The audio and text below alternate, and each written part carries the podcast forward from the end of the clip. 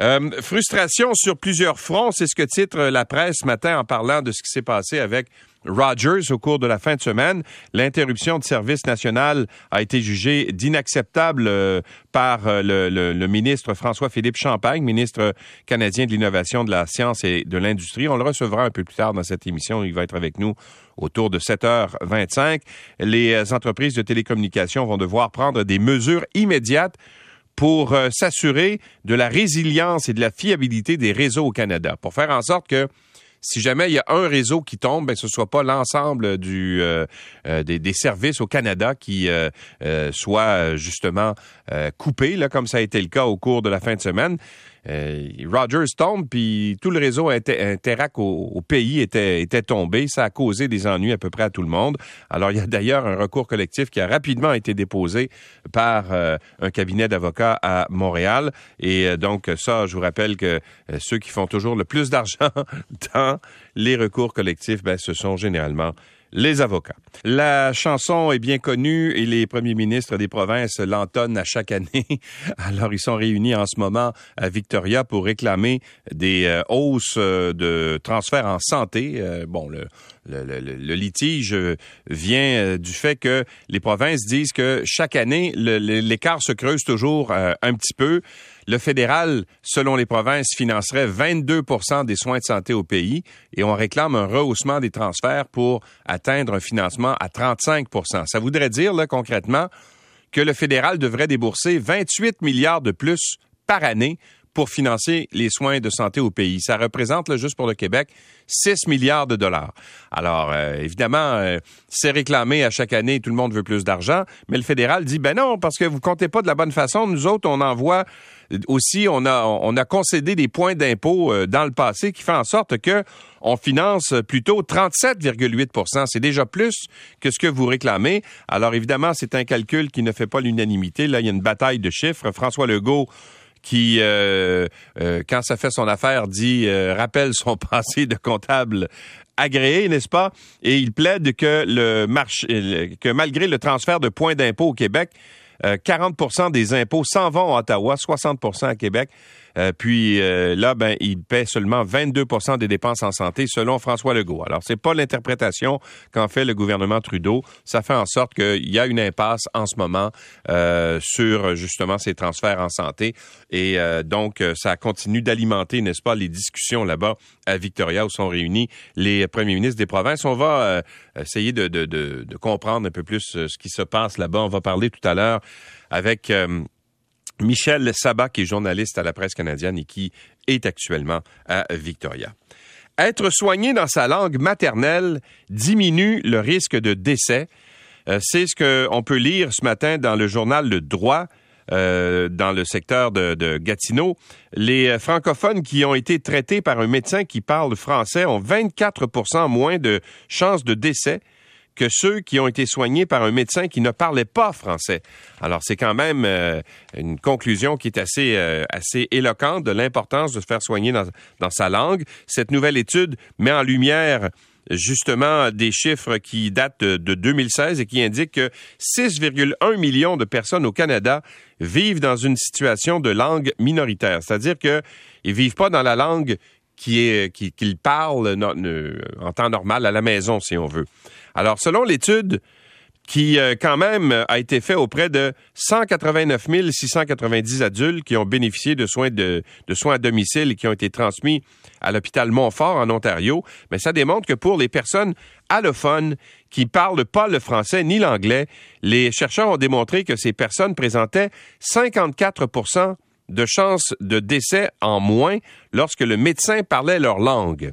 Alors, c'est quand même assez intéressant comme résultat. L'étude révèle aussi que les patients âgés et fragiles admis à l'hôpital euh, qui ont reçu des soins de médecins qui parlaient leur langue maternelle ont été hospitalisés moins longtemps et ont fait moins de chutes et d'infections, étaient moins susceptibles de mourir à l'hôpital aussi. Alors peut-être qu'il y a un facteur de stress, bien sûr, quand on comprend mieux euh, ce qui se passe autour de, autour de nous. Quand on est malade, on est dans une situation de vulnérabilité. On ne sait pas trop ce, qu'on, ce qui se passe.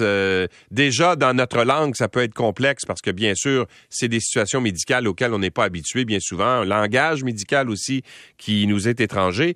Alors, quand on arrive justement avec des services dans notre langue, ben ça aide beaucoup. Et la fameuse grippe aviaire qui frappe euh, les oiseaux un peu partout au Québec et des élevages d'ailleurs au Québec aussi, vient de frapper un troisième élevage dans la région de, Québec. C'est à Saint-Gabriel de Valcartier. Le virus H5N1 a été détecté dans un, un élevage de dindons en moins. En fait, c'est un troisième élevage en moins de deux semaines. Et là, ça relance l'hypothèse d'une transmission aérienne de la maladie. Vous savez, ça a été euh, très, très euh, dans l'actualité là avec la COVID-19 avec entre autres l'aération dans les écoles, les bâtiments publics, où on se disait, ben là, au début, on pensait que ça se transmettait par le, toucher. Quand on touchait quelque chose, là, l'épicerie, le, le, panier d'épicerie, on se disait, ben, on va s'infecter là-dessus. Puis on s'est rendu compte que finalement, les infections au contact de cette façon-là étaient plus ou moins importantes. Par contre, on pense que la transmission par aérosol dans l'air, ben là, ça peut devenir plus important. Alors, euh, et ce qui se passe avec euh, la grippe aviaire semble le démontrer. Et pourquoi on en arrive à cette, conclusion, c'est que euh, les, les, inquiétudes proviennent du fait de la proximité entre les trois sites à Saint-Gabriel de Valcartier où se situent les trois élevages en question, ils sont sur une ligne droite de, de 3 km et le vent pourrait avoir joué un rôle pour que le virus voyage d'une installation à l'autre. Donc, ça voudrait dire que non seulement ça peut se transmettre par l'air, mais que ça peut voyager aussi sur des distances assez importantes. Mais l'élément le plus rassurant, c'est que la troisième ferme est, euh, est comme juste à côté d'un boisé. Donc là, ça semble, euh, il y a comme une espèce de, zone tampon, si on veut. On pense pas que ça ira plus loin. Mais quand même, jusqu'à maintenant, on croyait que c'était transmis euh, par les contacts de sécrétion, les fientes des oiseaux infectés. Mais là, il semble euh, que ce soit davantage là par une transmission aérienne. Ça expliquerait peut-être aussi pourquoi il y a des oiseaux euh, qui euh, sont très, très touchés, entre autres des oiseaux sauvages, là, euh, qu'on retrouve morts un peu partout en raison de ce, de ce fameux virus. Et ça fait des ravages en ce moment chez les fous de bassin, notamment dans le secteur des îles de la Madeleine. Bon, bonne nouvelle, le tourisme se porte bien à Montréal. Le journal de Gazette ce matin a, consulté, n'est-ce pas, les données qui ont été fournies par Tourisme Montréal. Et ce qu'on dit, c'est que jusqu'à maintenant, ben les, euh, taux d'occupation sont très intéressants. On parle que le tourisme est revenu euh, de 75 à 80% au même niveau que celui d'avant la pandémie en 2019. Alors ça, c'est la bonne nouvelle. Évidemment, les, euh, les, les, les, événements qui ont suscité le, plus grand nombre de touristes, c'est le Grand Prix, la fin de semaine du Grand Prix qui avait lieu, c'était au mois de juin. Alors on parle de taux d'occupation pendant cette période de 100% dans les hôtels. Et aussi, euh, lors du repêchage de la Ligue nationale, le taux d'occupation des hôtels a varié entre 90 et 98% C'est une très bonne nouvelle. Faut dire qu'en même temps, il y avait aussi le Festival de jazz international de Montréal. Et là, on mise beaucoup sur Oceaga qui euh, va s'en venir euh, dans, quelques, semaines pour amener du tourisme dans la ville. Alors ça, c'est la bonne nouvelle. et à, Montréal également, ce qu'on dit, c'est que là, le problème, c'est dans les aéroports. Si tu veux faire venir du tourisme international, et que tu as du mal à les accueillir à l'aéroport, c'est pas une très belle carte de visite. La première chose que tu vois quand tu arrives, c'est pas mal l'aéroport. Alors là, on dit que les choses semblent s'améliorer lentement dans les aéroports. Il y a moins de, de problèmes de fluidité, mais on dit que 43% des vols vers l'aéroport Montréal-Trudeau ont été euh, ralentis, en fait, ont été retardés au cours de la fin de semaine et euh, samedi, alors que 7% des vols ont été cancellés, ont été annulés, pardon, excusez-moi l'anglicisme. Alors, euh, donc, ça s'améliore lentement, mais sûrement. Et tiens, ben, parlons toujours de, tourisme. Si vous avez envie d'aller voir le pape à Québec, la semaine prochaine, ben, en fait, c'est dans la semaine du 28, je pense. Ben, euh, ça va être difficile d'avoir des billets parce que les billets se sont envolés en seulement 10 minutes hier. On les avait mis euh, en ligne, n'est-ce pas, pour euh, sur Ticketmaster pour faire en sorte qu'on ait une distribution équitable. Les 2000 billets pour assister à l'extérieur à la messe du pape François au sanctuaire de Sainte-Anne-de-Beaupré le 28 juillet prochain se sont écoulés en l'espace de 10 minutes. Je pensais qu'il n'y avait plus de ferveur religieuse au Québec.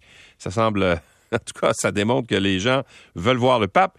Alors là, évidemment, les gens ne seront pas à l'intérieur. Ils vont être à l'extérieur pour assister à la messe parce que à l'intérieur, euh, ça va être euh, plus difficile d'y entrer. Euh, donc, dès midi 30 hier, selon ce qu'on peut lire dans le journal de Montréal, les billets étaient disponibles sur Ticketmaster ça a été pris d'assaut et puis euh, ça, a parti très vite, de sorte que même des gens qui les revendent en ce moment, c'était des billets qui étaient gratuits, soit dit en passant. Et là, il y a toujours des profiteurs qui veulent les revendre euh, sur euh, différents sites, n'est-ce pas, de, de vente. Donc, pour assister à la messe à l'extérieur de la basilique, 2000 places d'admission générale étaient disponibles pour le grand public sur un total de 10 000 billets.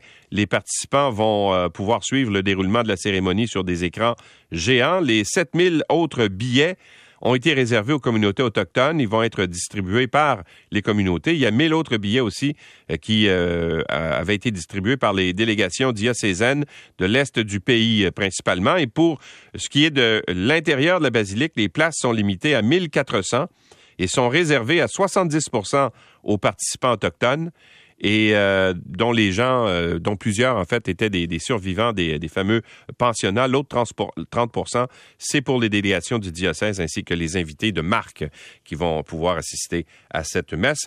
il y a un grand rendez-vous cependant, il faut bien le dire, sur les, les plaines d'Abraham. Euh, il n'y a pas de place maximum, puis il n'y a pas de billets. Alors, si vous voulez y aller, là, c'est sur les plaines que ça va se passer. Il va y avoir des écrans géants, et donc ça va être retransmis là-bas. Je, je savais qu'il allait avoir un, engouement, mais ça me surprend de voir à quel point les gens veulent voir le pape, surtout après tous les scandales euh, qu'on a eus au cours des dernières années.